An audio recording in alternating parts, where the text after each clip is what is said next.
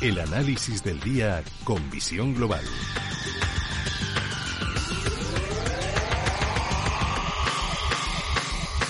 Y el análisis lo buscamos con Gabriel López, CEO de Inverdiv. Gabriel, muy buenas tardes. Buenas tardes, Gema. Bueno, los mercados, vuelve el pánico a los inversores, impacto del coronavirus. Estamos viendo fortísimas caídas en la bolsa norteamericana, también en las principales bolsas europeas. ¿Qué está pasando? ¿Todo responde al impacto del coronavirus o hay algo más detrás de estas caídas? Bueno, yo creo que, es evidente que es por el coronavirus, eh, pero ya estaba dando señales de debilidad sobre todo la economía americana, ¿no?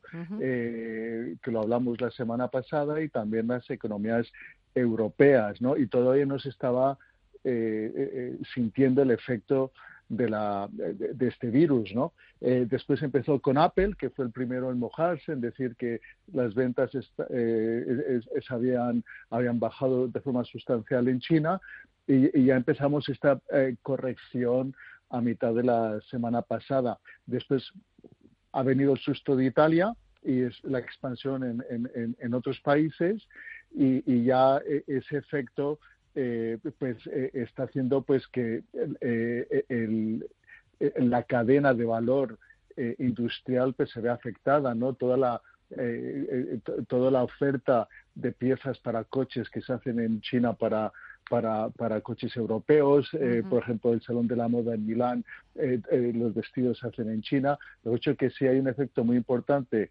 sobre, sobre las empresas y sobre la economía. Entonces estábamos en una situación un poco eufórica, eh, demasiado optimista, estábamos pagando unos precios altísimos por, por los, por los mercados y, las acciones eh, y que no se justificaban realmente puesto que no había crecimiento eh, que justificase esta compra, pero eh, eh, los bajos tipos de interés, los bancos centrales, pues justificaban eh, que se comprase, ¿no? Puesto que estaban, pues el 10 años americano en ese entonces estaba alrededor del 2%, pues tenías empresas que todavía te estaban dando unas rentabilidades por dividendo muy superiores. Hoy es récord histórico en los mínimos mm. del de 10 años americano que está cotizando en 1,30. Nunca se había visto esto. Mm. Entonces la corrección es tremenda, 60 puntos básicos de corrección en las expectativas de crecimiento, porque lo único que hace el 10 años es decirnos por dónde ve el crecimiento en 10 años. Y ha habido una corrección brutal en Estados Unidos, que es el motor un poco de la economía mundial.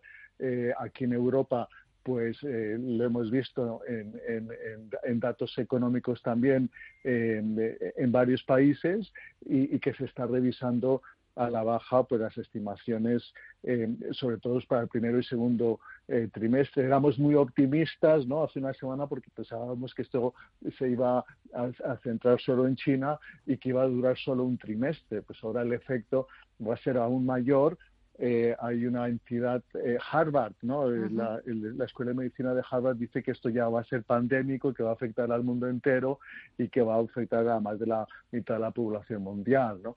también y es la principal razón, junto con una autoridad de salud americana que dice que hay que prepararse porque el coronavirus llega a Estados Unidos y a partir de esa noticia ha hecho pues que el SP baje un 3%, lo está recuperando un pelín, pero bueno, ya la corrección es muy importante, estamos en los niveles en que estábamos a principios de diciembre del año pasado. La corrección ha sido tremenda. Todos los valores están cotizando por debajo de su media móvil de 52 sesiones y el SP, que es un poquito la madre de todos los índices, pues ya se está acercando a esa media móvil de 200 sesiones que está alrededor del 3.000, 3.030 y, eh, y que también es la media móvil semanal de 50 sesiones.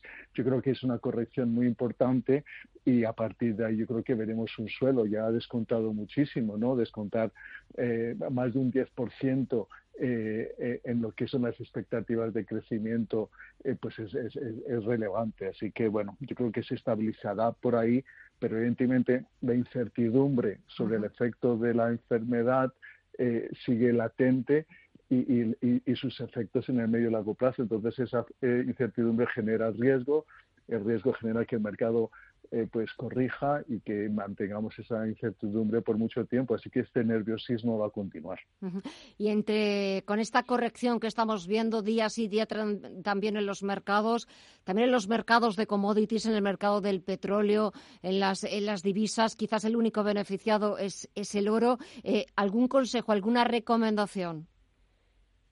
Bueno, eh, sabemos que esto no va a durar para siempre, que, que al final pues va a haber una recuperación, es probable pues que, que, hasta que eh, eh, todo el efecto se absorba pues por la economía pues puede tardar unos seis meses, pero que al final pues la economía sigue eh, funcionando, las empresas siguen dando servicios, las empresas eléctricas pues eh, pues una buena alternativa en estos niveles porque te están dando eh, unas rentabilidades altas por dividendo.